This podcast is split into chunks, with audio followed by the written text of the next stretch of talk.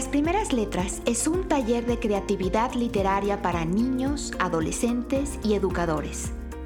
Leemos, escribimos, comentamos y compartimos.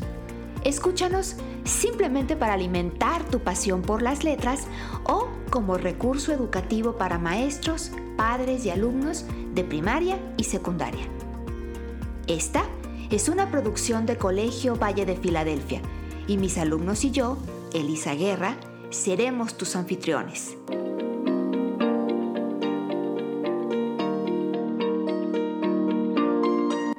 ¿Ya estás listo? Comenzamos.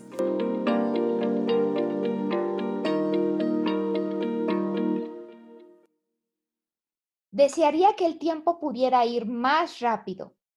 Tal vez pueda acelerarlo si corro muy, muy, muy fuerte. Uy, ya molesté a todos de nuevo. Deja de moverte, grita Mikey. Y, ¡oh! No otra vez, grita Peter. Estoy poniendo nerviosos a todos. No soy yo misma. Hola, bienvenidos todos a nuestro episodio 17 del podcast Las Primeras Letras, taller de literatura creativa para niños y jóvenes. Como siempre y desde hace ya bastantes semanas, desde el encierro, desde nuestras casas, nos da mucho gusto saludarles, su anfitriona, Elisa Guerra, y mis estudiantes que ahora les saludan también.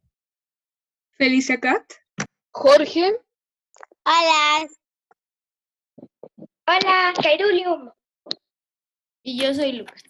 Bueno, pues muchas gracias por acompañarnos nuevamente en este, en este podcast. El fragmento que leí al principio del programa es un pasaje. ¿Puedo decirlo yo? ¿Perdón? ¿Sí te esfinge? ¿Puedo decirlo yo? Sí, claro que sí. Cuéntanos. Es un párrafo de. Es otro párrafo de otra historia del libro Esperanza, ¿dónde estás? Sí, así es. ¿Reconociste quién es el protagonista en, ese, en esa historia? ¿No? Pero sí reconocí el inicio, solo que no me acuerdo de qué persona. ¿De qué personaje es? Jorge. No.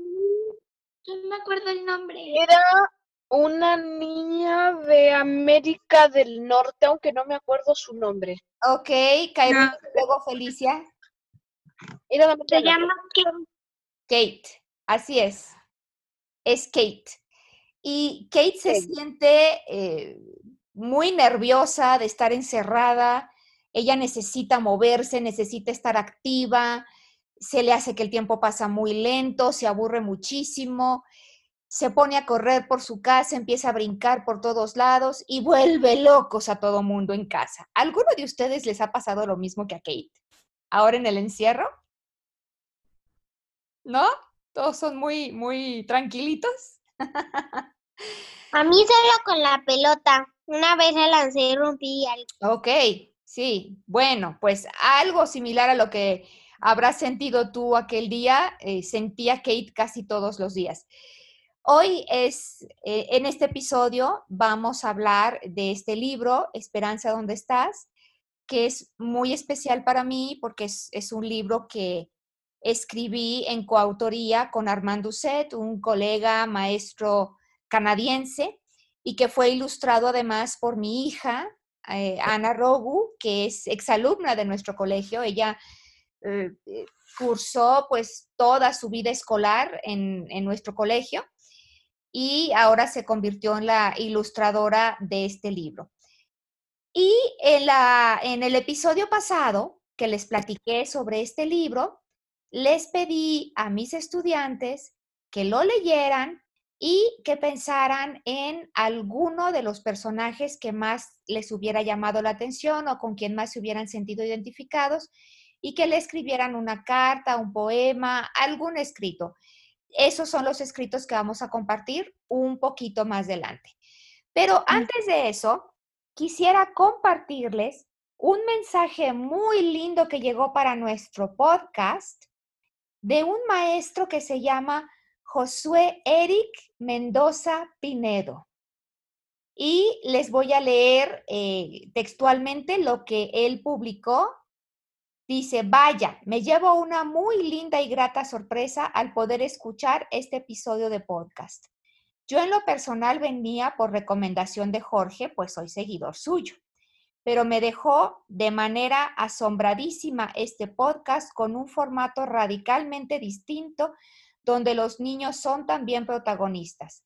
Muy lindo trabajo. De hecho, creé una cuenta en esta plataforma para poder comentarlo, pues no quería desaprovechar de transmitir todo lo que acabo de sentir al escucharlos. Soy también profesor en formación, así es que de seguro seguiré su contenido. Me, ayudará muchísimo en este camino profesional. Definitivamente me quedo con la frase icónica del programa, a mi parecer, todos tenemos la semilla de la genialidad. Excelente trabajo, sigan de esta forma. Desde Chile, un nuevo seguidor. Este fue el comentario de Josué Eric Mendoza Pinedo, que como él mismo nos dice, es un maestro en formación. Y me gustaría mucho, yo le contesté a, Josué ahí mismo en donde puso su comentario en Evox, eh, pero yo quisiera que le respondiéramos ese comentario, iniciando contigo, Jorge, que fuiste quien lo animó a llegar al programa.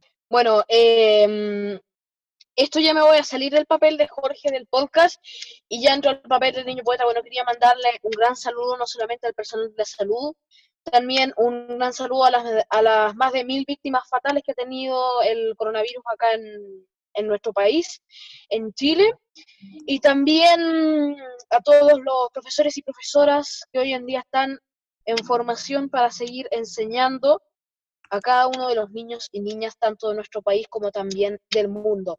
Eh, quizás Josué esté escuchando este programa y si lo está escuchando puntualmente le quiero mandar un saludo y próximamente en, en este programa, bueno, en, casi yo creo en 20 minutos más de este programa obviamente, vamos a estar, em, yo hice un poema a un personaje de este libro, Hope, Where Are You? Esperanza, ¿dónde estás?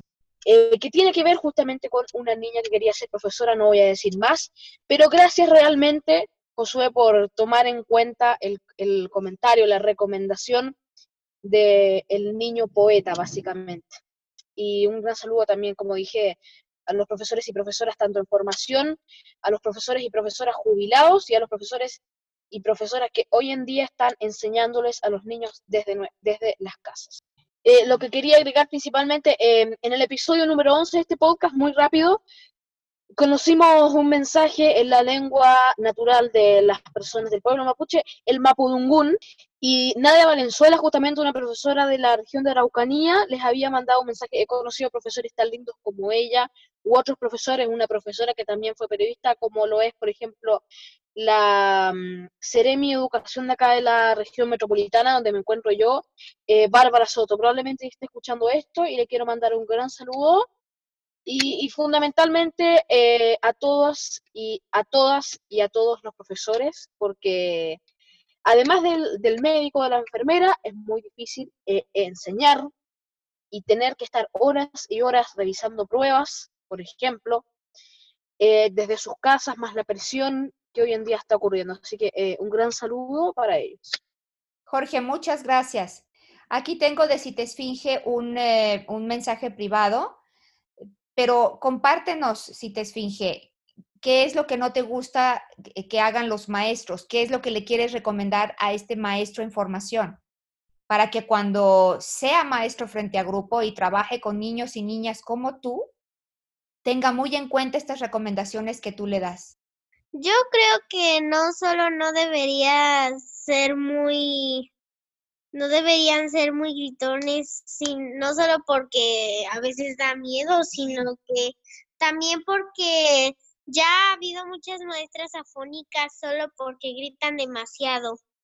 Pero ellas nos culpan a nosotros. Yo creo que en lugar de gritar deberían ir a nuestra mesa y decirnos qué está pasando y si no entendemos, pues explicarnos en vez de ponerse gritonas.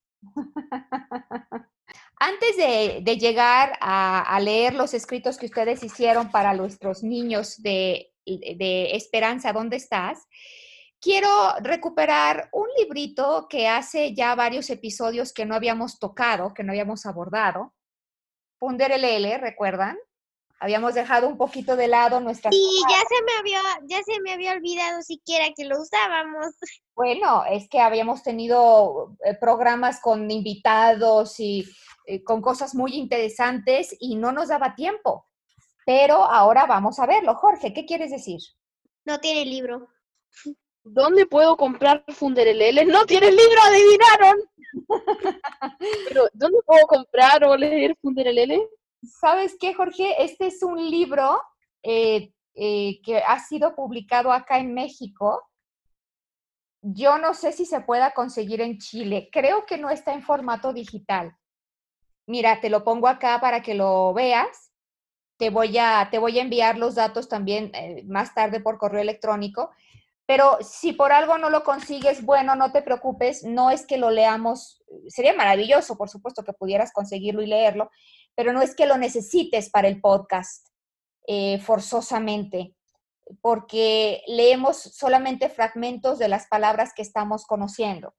Este libro nos gusta mucho porque habla de muchas palabras, palabras no, no muy conocidas y la autora nos cuenta de qué manera llegó ella a conocer esta palabra. Entonces son como pequeñas anécdotas de diferentes momentos de su vida en los que aprendió una palabra nueva. Y la palabra de hoy es paparrucha. Así nada más de escucharla, paparrucha.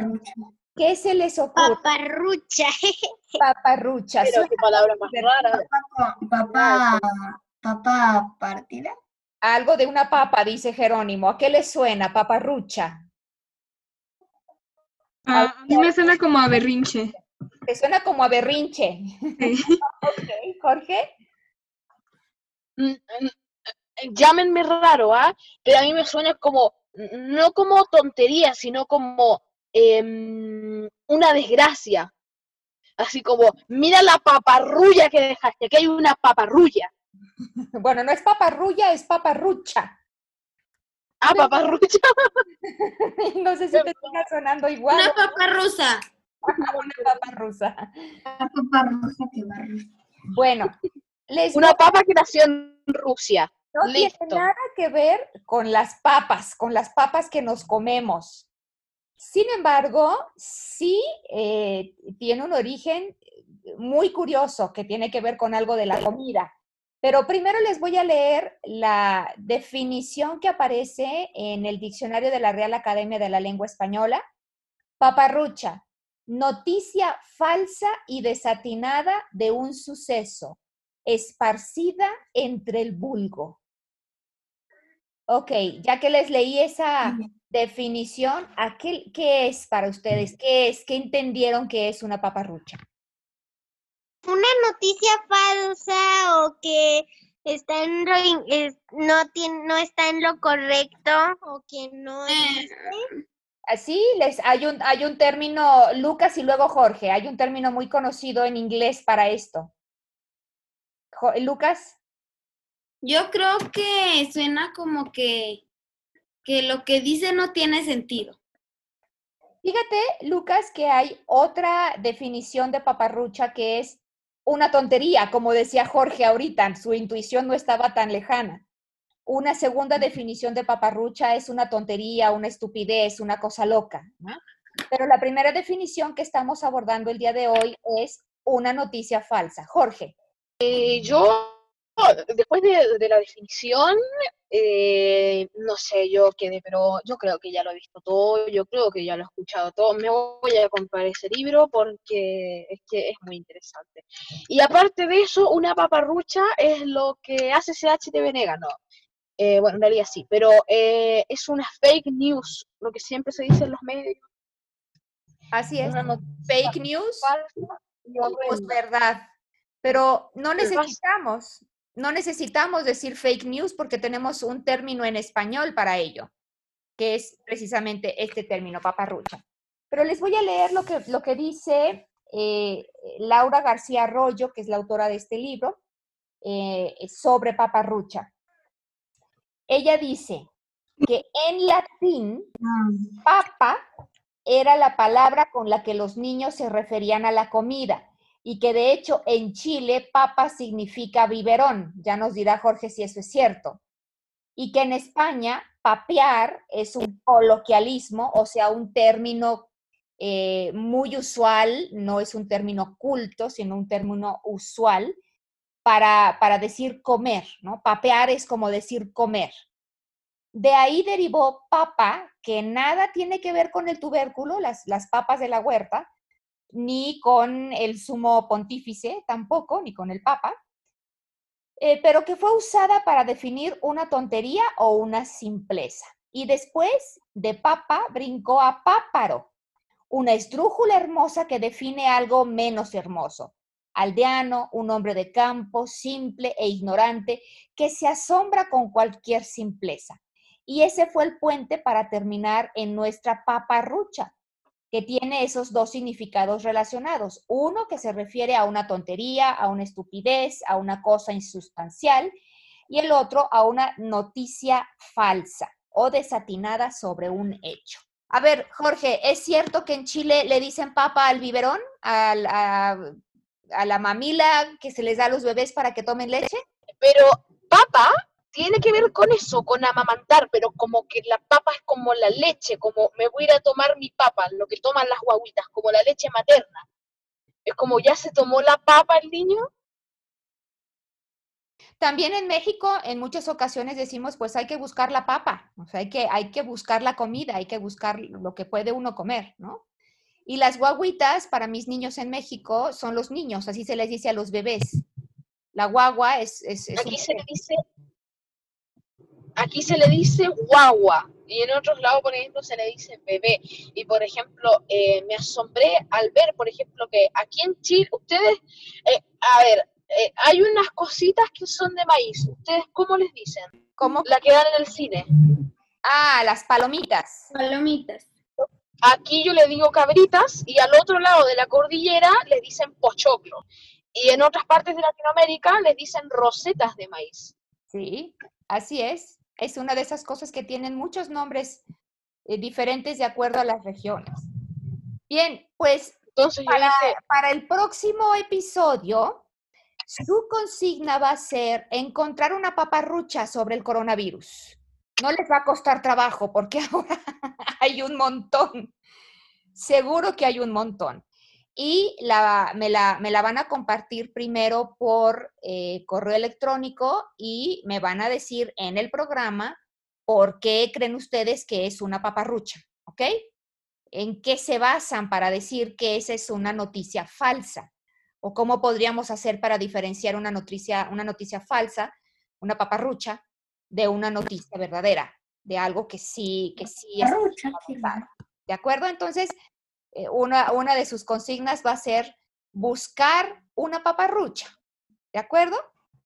Y la otra, escribir lo que ustedes quieran, un cuento, un poema, una carta, lo que ustedes quieran, usando la palabra paparrucha. Recuerden, no necesariamente tiene que ser el título de su texto. No tiene que ser tampoco el tema principal, a menos de que ustedes quieran que sea su título o su tema principal.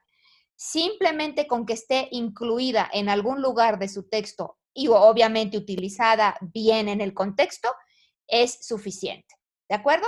Entonces, esos son, son sus dos retos para, para el próximo episodio. Encontrar una paparrucha y escribir algo con la palabra paparrucha, que contenga la palabra paparrucha. Bueno, pues eh, vamos a dejarnos de paparruchas y vámonos ahora a eh, compartir los escritos que ustedes hicieron sobre los niños de Esperanza, ¿dónde estás? Este libro que hoy estamos presentando. Antes de que lean ustedes eh, sus trabajos, quiero preguntarles eh, que antes de que los lean, nos digan quién fue su personaje favorito y por qué. Puede ser el personaje sobre el cual escribieron su texto o puede ser que sea otro. Pero es importante que nos digan por qué, qué fue la parte de la historia que les llamó más la atención. A ver, Lucas, ¿quieres decir algo? Mi personaje favorito fue Bo, porque no es fácil tener papás doctores porque mi vecino, pues es mi amigo y sus papás son doctores y me cuenta que es muy difícil porque tiene que vivir con su tía porque y no los puede ver mucho porque hay coronavirus. Mira, Oigan, muy similar a la historia de, de, de Bo, justamente, y que vive también con una tía. ¿Quién estaba por ahí quejándose? ¿Quién fue? ¿Si te esfinge? Porque no te veo. por, yo, porque mi mamá es doctora también. Bueno, ¿y ha tenido algún, has tenido tú alguna situación con, con que ella sea doctora? ¿Es doctora, digamos, de hospital que está atendiendo a pacientes de coronavirus? Pues, aunque no sea de hospital como varios, pues, como ya el coronavirus está en el, casi en el piquito, no sé si bajando o subiendo hacia él, pero por ahí por el piquito, como dicen, pues mamá está todo el día en el consultorio. Y como mi papá es psicólogo, también muchas personas sufren traumas o están súper nerviosas y también va mucha gente al psicólogo, entonces te- se tienen que turnar para no poner citas al mismo tiempo porque también es peligroso que andemos en el consultorio. Justo ahorita estoy a un lado de él, estoy en la casa de mi abuela para no estar en contacto con los pacientes. Me quedo Claro. en la sala y me quedo en la sala y mi abuela en su cuarto. Claro, claro, bueno, pues sí, so- estas son algunas de las dificultades que enfrentamos eh, los diferentes tipos de familias con diferentes profesiones y en el caso de tus papás que son trabajadores esenciales, por supuesto que es una dificultad añadida como también nos le estaba comentando Lucas. Jerónimo, ¿quién fue tu personaje favorito y por qué? Mi personaje favorito fue Nick Cabo de Oceanía, porque yo también a veces les mando fotos a mis amigos de los que nos gusta o así, porque tenemos un chat en donde podemos enviarnos fotos y así. Qué lindo, muy bien, muchas gracias. Felicia, cuéntanos sobre tu personaje. Creo que uno de los personajes que más me gustó fue Mulu, la niña de África, porque ella como que supo lo que le gustaba hacer y aunque sus papás le dijeran, ella continuó este, enseñándoles a ellos y a sus hermanas y pues me, me gustó que haya tomado igual como esa iniciativa. Muchas gracias, Felicia. Sí, justamente en esta semana nos llegó un video de una niña también mexicana que decía que le había gustado Mulu porque había entendido el mensaje entre líneas de seguir tus sueños. Como había dicho la, el podcast pasado, eh, mi favorito fue Gaby, porque me gustó su solución y también, como habíamos dicho en el anterior, eh, lo sacó escribiendo Sí, y estuvo con su familia. sí. Qué curioso. Mi personaje favorito también fue Gaby por la misma razón. Bueno, tú escribiste precisamente sobre, sobre Gaby, le escribiste algo a Gaby y yo creo que es lo primero que vamos a leer, pero ahora comencé a compartirles la pantalla para que puedas, por favor, si te esfinge, leer tu carta. Gaby, admiro la forma en la que resolviste el problema. Incluso admiro el hecho de que lo hayas resuelto, porque en esos casos es cuando uno ya está muy desesperada y empieza a perder muchas cosas, pero no cosas como las llaves y así, sino cosas como la paciencia, la cordura y la esperanza. Pero con tener bien vigilada alguna de las tres, es posible sobrevivir. Pero mejor vigila las, las tres para estar más segura. Y lo que más me gustó fue la estrategia que usaste. Y si no te queda claro cuál fue, te explicaré a continuación cómo lo hiciste. Uno, explicaste tu problema a las personas que sabes que podrán ayudarte. Dos, expresaste cómo te sentías con una historia que además te benefició a una de tus molestias. ¿Qué cuál? Los proyectos escolares. Tres, los hiciste comprender que llevar tus emociones al límite puede lastimar a otros también, sea cual sea la emoción. Cuatro, ayudaste a tu papá a calmarse y pasaron el rato juntos. O sea, se ayudaron entre sí haciendo algo que ambos extrañaban y les gustaba mucho. Si no, ani- si no, si lo analizas, creo que fue la mejor de las estrategias. tu nueva amiga, si te esfinge. Gracias, si te esfinge. Qué linda carta. ¿Quién quiere ser el primero en comentarla? Eh, se me hizo como una carta linda, inocente, así como con buenas intenciones, o sea, muy tierno. Gracias, Felicia. Jorge. Me gustó bastante la carta, o sea, es muy bonita.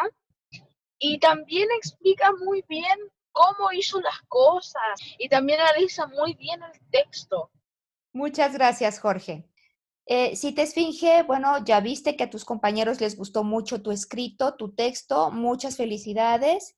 Está bien trabajado, está bien estructurado. Eh, el, tono efectivamente es un, tono, es un tono muy amigable. Me gusta mucho que lo firmas como tu nueva amiga, si te esfinge. Se siente muy bonito además porque, bueno, pues siendo la mamá intelectual de Gaby, eh, siento lindo porque siento como si una de mis estudiantes le está escribiendo una carta a una de mis hijas virtuales, hijas intelectuales, entonces es algo muy lindo, te agradezco mucho esa, esa carta. Muchas gracias, Miss. No, hombre, al contrario, a ti por escribirla. La única recomendación que te voy a hacer eh, en cuanto a la forma es que eh, utilizas la palabra pero tres veces muy seguiditas pero no cosas como llaves así, sino cosas como la paciencia, la cordura la esperanza, pero con tener bien vigilada alguna de las tres es posible sobrevivir, pero mejor vigila las tres. Con eso puedes crear eh, lo que se llama una cacofonía. Esto es que, que no suena bien este fragmento por esas repeticiones.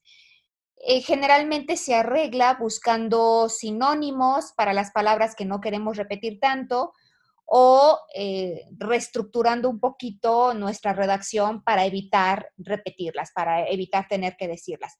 Es realmente mi única recomendación, si te esfinge, muy linda carta, muy bien logrado tu texto. Ahora vamos a pasar al texto de Jorge. Lo voy a leer ya. Mulu, where are you? Por Jorge Ríos, Aunque dos horas haya que caminar, a la escuela asistirá igual más que aprender, cabe destacar, su pasión es enseñar. ¡Qué lindo! Cuéntanos por qué esta fue la historia que más te llegó, Jorge. Me llegó mucho porque en una sociedad tan fragmentada como lo es hoy en día África, en el que, por ejemplo, eh, sentidos como la ciudadanía se ven muy afectados, eh, hay muchos estigmas, muchos prejuicios, haya una niña que, aunque tenga que caminar dos horas, vaya al colegio le guste el colegio y lo extrañe, más que con la poca tecnología que hay en sectores tan vulnerables como ese, ella esté dispuesta a aprender y más encima ella quiera enseñar, ella quiere, como dije al principio, crear futuro. Y me encantó realmente, me llegó mucho al corazón porque tanta esperanza realmente que yo creo que ahí está la esperanza. en todo el libro How Where Are You está ahí la esperanza porque sinceramente donde hay tan poca capacidad tecnológica, donde para estudiar hay que ir a un lugar muy alejado en dos horas, que una niña quiera enseñar y quiera cambiar básicamente la realidad de su localidad, la realidad de su eh, región siendo profesora, me parece algo de mucha esperanza y algo muy bonito. Gracias, Jorge. Ahora que terminemos de comentar tu poema, eh, voy a contarles algunas cosas interesantes sobre Mulu. esta historia está basada en una historia real. Entonces quiero yo comentarles, pero, pero un poquito después. Antes, antes de dar la palabra a tus compañeros, eh, eh, quiero también comentar, porque es importante que no caigamos en estereotipos, la historia de Mulu es la historia de una niña que vive en un, en una, en un pueblito rural muy lejos de la escuela pero no quiere decir que todo África sea así o que todos los niños de África viven en la misma situación de pobreza que vive Mulu. Esta es, este es una historia en particular, no representa de ninguna manera a todos los niños de África, ni mucho menos. Jorge.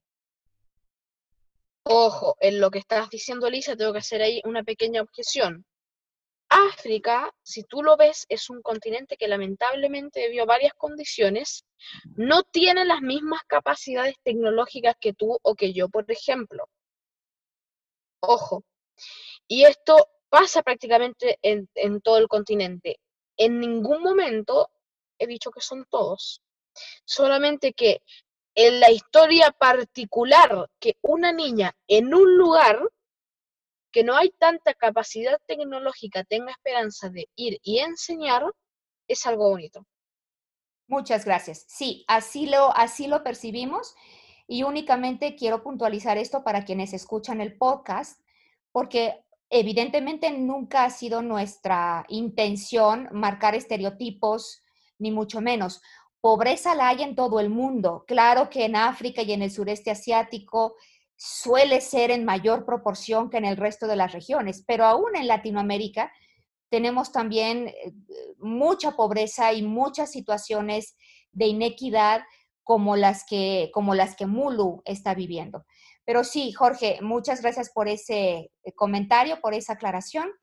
¿Quién quiere comentar el poema de Jorge? Felicia. Estuvo bonito, me gustó la rima. Está rimado, cierto. Eh, además es, es muy musical, ¿no? Cuando, cuando se lee se siente como que se canta. Lucas, ¿quieres comentar algo? Se me hace muy bonito, como que Jorge es un experto en hacer poemas porque los poemas de Jorge siempre me encantan. Son muy bonitos y me gustó mucho.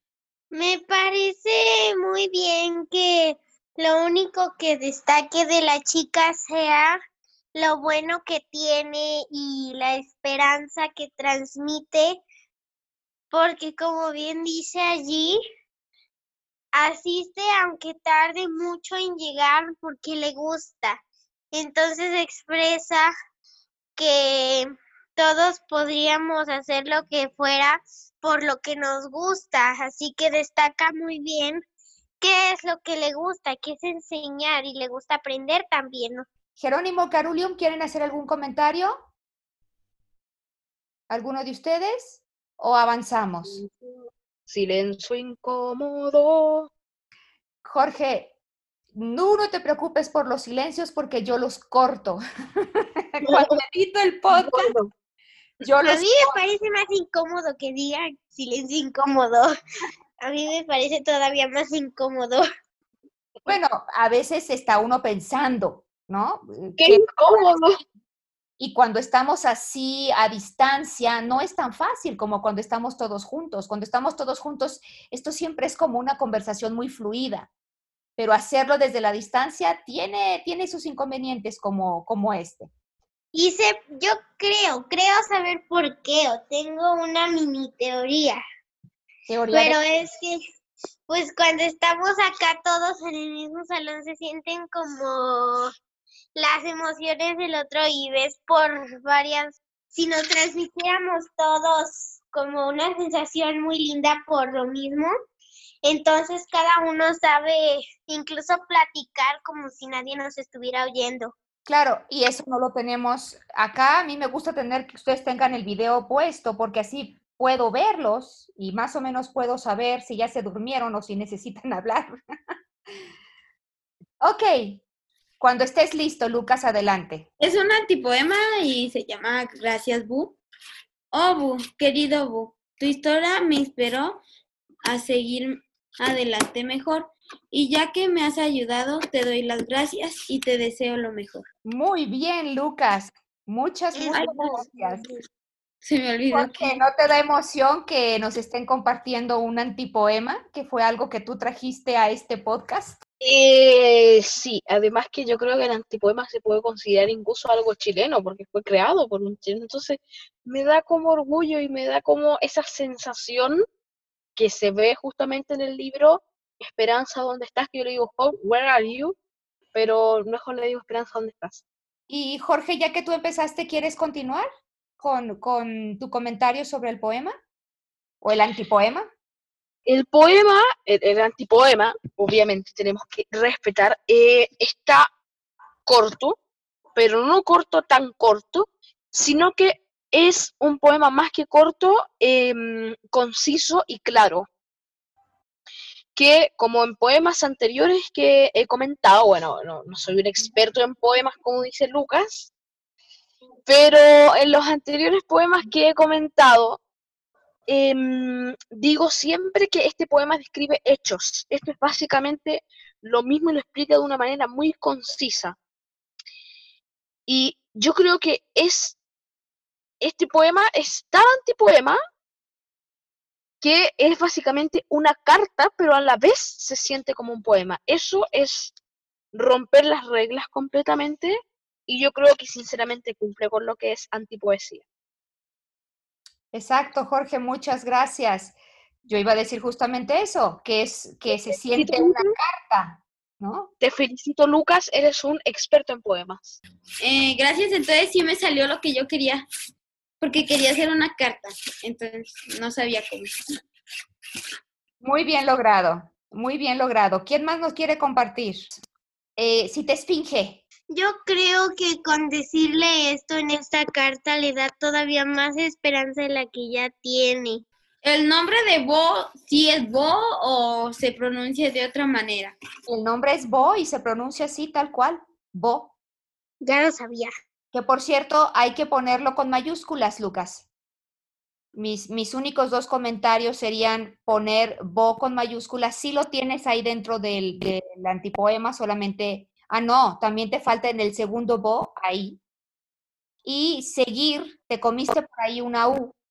O sea que básicamente es nada más cuestión de ortografía, pero por lo demás es perfecto. Kairulium, ¿quieres comentar algo? Está muy bonita la historia y creo que si Bo lo leyera le encantaría.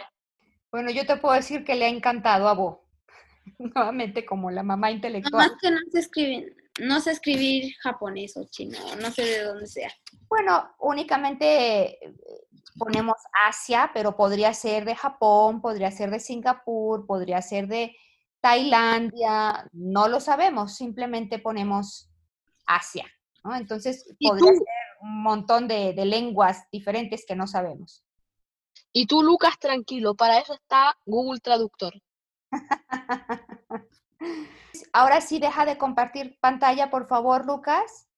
Y Jerónimo, te vamos a pedir que compartas tu pantalla. Cuando estés listo, te escuchamos. Gracias, Mikau.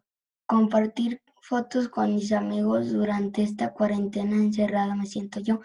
Los saludo con la esperanza de volverlos a ver y que juntos algún día los mismos vo- volvamos a hacer. Qué lindo. Lucas está aplaudiendo. Igual sí me hizo un poema muy bonito porque si no me equivoco, Mikao es el niño que mataba a los gérmenes o algo así. Así es. Con su pelota que los dibujó en las latas. Ajá, de hablar con tus amigos y en la forma en que lo dices y la rima. Está muy bonito. Gracias, Lucas. Este, me gustó, muy bonito. Gracias, Felicia. Jorge, Bueno, eh, antes de todo, los silencios incómodos y ver tu cara, Elisa, de orgullo es lo más. Esa cara es lo más gracioso y lo más simpático que he visto en esta vida. Eres la persona más simpática que he conocido, Elisa. Em, a mí me gustó bastante el poema, en serio, porque está muy bonito y es muy tierno, al igual que la carta de Si te esfinge. Es un poema que como que hace sentirle a uno como con un amigo, como si uno estuviera hablando con un amigo y, y no sé, es como un poema que da mucha confianza, que da mucha alegría y que da mucha esperanza. También sirve como para recordar anécdotas. Qué lindo, sí. A mí me gusta que dice algún día los mismos volvamos a ser. Es como este deseo que tenemos de regresar a la normalidad que todavía no sabemos cómo va a ser. Sí, Jorge, efectivamente me siento muy, muy, muy, muy, muy orgullosa porque cada vez son menos comentarios de, de corrección, digamos, que hago de los trabajos de, de Mis- este yo me equivoqué el día porque dije, no, si lo corrijo ya no voy a alcanzar. Sí, no te preocupes, pero- vemos que le faltó ahí el acento, pero también supuse que al igual que Lucas, las prisas de Tan- escribirlo rápidamente, ok, ahí está, ya lo corregiste. Tan- Están robando el supermercado. ¿En serio? Sí, mira, escucha. Se siente como una sirena. ¿Tú estabas yendo allá, Jorge? Yo estoy en el supermercado, mi mamá me dejó aquí en el auto por... Mira, Jorge, si, es, si está, no te salgas del coche y hazme un favor, agáchate. ok. Solamente quédate agachado un rato hasta que dejes de escuchar.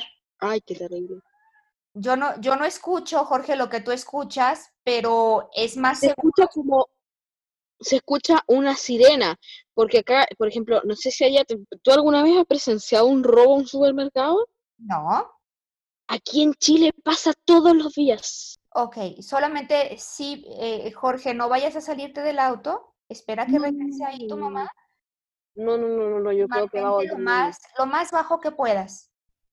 Sí, me voy a poner. Coche, Lo Mira, ahí más está, ahí está. no se escucha. Es que no, no, no alcanza a llegar hasta acá. A un poquitín, Yo sí, ya lo escuché, yo ya lo escuché. sí, un poquitín, un poquitín. Ahora vemos como el techo de tu, de El tu- techo del auto. pero, pero quédate, quédate abajo, Jorge, lo más que puedas. Ahí viene mi mamá. Ya, ahí estamos listos. No, ahí viene, ya nos vamos. No te creas que íbamos a acabar aquí el programa hasta que no supiéramos que ya estaba tu mamá contigo y que todo estaba bien. Están robando, parece, porque se escucha eso. ¿Están robando, parece? No. ¿No? Ah, ok.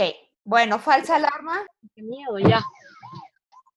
Ah, sí, Vuelvo todavía más la, la alarma.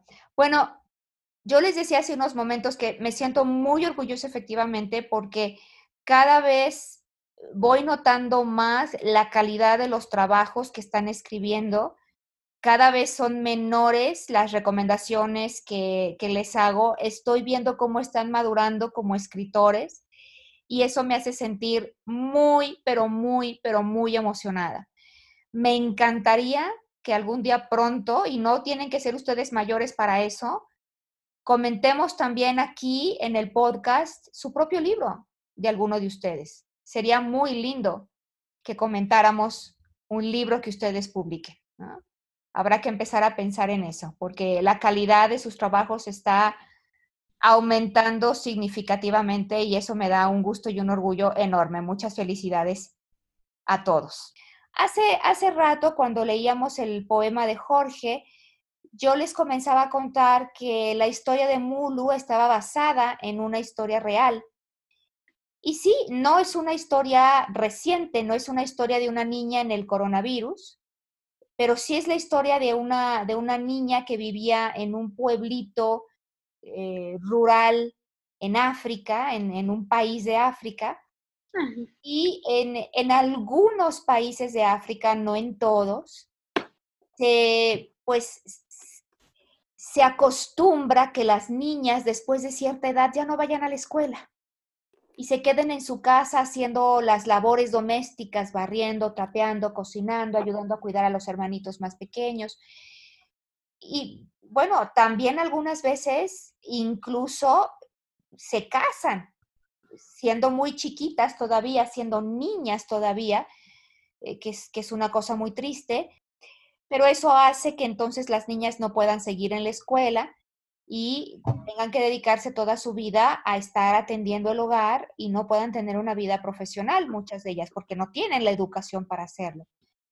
Y en el caso de Mulu, en dos ocasiones diferentes, eh, su familia intentó casarla y las dos veces, una a los 11 años y otra a los 13 años, en las dos ocasiones ella se sobrepuso a los deseos de su familia eh, porque quería regresar a la escuela y quería convertirse en maestra. Y no fue sino hasta que algunas personas de, de organizaciones internacionales fueron a casa de Mulo a hablar con el papá que lo convencieron de que la dejara seguir estudiando. Entonces me parece una historia que merecía ser contada. Mulu el día de hoy debe de tener 27 años. Su nombre real es Mulu Melka. Y, y me encantaría saber qué fue de ella. Sí existió, sí existió. No conseguí ninguna información. No sé si finalmente logró terminar la escuela y logró convertirse en maestra, pero me encantaría saber y mi deseo es que ojalá a través del libro podamos saber qué fue, qué fue de Mulu. Esa fue la historia de Mulu que les quería contar. Y ahora sí, ya estamos listos para despedir el programa. Les agradezco muchísimo a toda nuestra audiencia habernos acompañado a platicar sobre este libro, Esperanza, ¿dónde estás? que es un libro gratuito, está disponible en más de 40 lenguas para su descarga y es un libro pensado en generar conversaciones entre padres, maestros y niños sobre lo que sentimos y lo que pensamos durante la pandemia. Ojalá que si les interesa, vayan y lo descarguen en la página Hope, Where Are You? O también en Apple Books, en Amazon o en Google Play. Nos daría mucho gusto que lo puedan descargar. ¿Qué pasó? Creo que esto te hará, bueno, te alegrará mucho, aunque creo que ya lo sabes, pero a mí ya me pusieron un ejercicio sobre ese mismo libro y ya no lo leyeron, solo que en francés. Ah, no, no lo sabía. Y me da mucho gusto, porque además como ya lo conocen en, en español y a lo mejor en inglés, ahora podemos también utilizarlo como estrategia para seguir aprendiendo, esta vez en francés. Me da mucho gusto. Gracias por compartirme eso. Mi, hermanita también, a mi hermanita también se lo leyeron y le pusieron exactamente lo mismo. Nos pusieron tres preguntas que era, ¿cuál es tu fue cuál fue tu personaje favorito, por qué y cuál es tu eh, esperanza en este momento. Y yo solo he contestado las primeras dos. Y este podcast me ayudó mucho a contestarlo. Qué bueno, qué bueno. Sí, estamos haciendo un reto, estamos retando a todos nuestros amigos a que nos digan en medios sociales cuál fue su historia favorita, por qué fue su historia favorita y que nos compartan de qué tienen esperanza. Y quizá esa sea una linda manera de terminar el programa. Quizá podamos despedirnos y al despedirnos decir qué es lo que esperamos, eh, cuál es nuestra esperanza el día de hoy. podemos tener muchos deseos, muchas esperanzas, pero compartir por lo menos una de ellas. Así es que voy a comenzar despidiendo al programa y em, en el mismo orden en que nos presentamos, también ustedes, mis estudiantes, despedirán el programa y compartamos de qué tenemos esperanza. Gracias por habernos acompañado entonces. Me despido de ustedes como su anfitriona Elisa Guerra. Mi esperanza el día de hoy es que podamos regresar más sabios, más fuertes y más humanos para construir la escuela que todos queremos. Y ahora mis estudiantes despiden el programa. Se despide Felicia Cat y mi esperanza es que se relaje todo sobre las vidas que cuentan. Eh, bueno, me despido yo, Jorge, desde Sudamérica, ustedes están desde Norteamérica, esperando principalmente el desarrollo en la región, el desarrollo humano y dándole un homenaje a las más de mil víctimas que ha tenido el COVID acá en, Chile, en, en, nuestro país. Y que cuando podamos salir, eh, comencemos a pensar que seguimos en crisis, pero no para sufrir, no para quedarnos en la casa, sino que para ayudar y para tener en mente que todos somos iguales y que todos, en vez de tomar nuestras diferencias, tenemos que tomar nuestras similitudes. Y la similitud que todos tenemos es que somos humanos. Parece que estaremos bien porque podremos adaptarnos, porque lo hemos hecho durante miles de años. Mi esperanza es que volvamos a ser como antes y, y también que se, pues se acabe la enfermedad y que ya nunca vuelva a pasar por aguas calientes. Yo espero que también todo vuelva a la normalidad y que no pase como en Corea del Sur, un rebrote, sino que volvamos a la normalidad y que pase muy pronto. Gracias. Eh, los despido a todos los espectadores y mi esperanza es que las personas que no creen en el COVID, que no pasa nada, les llegue el rayo de esperanza y entiendan que hay que quedarnos en casa para poder salir de esta situación rápida. Muchas gracias. Y nuestra esperanza también es que sigan con nosotros en los siguientes episodios de este podcast las primeras letras. Hasta entonces, quédense en casa y estén seguros. Adiós. Adiós.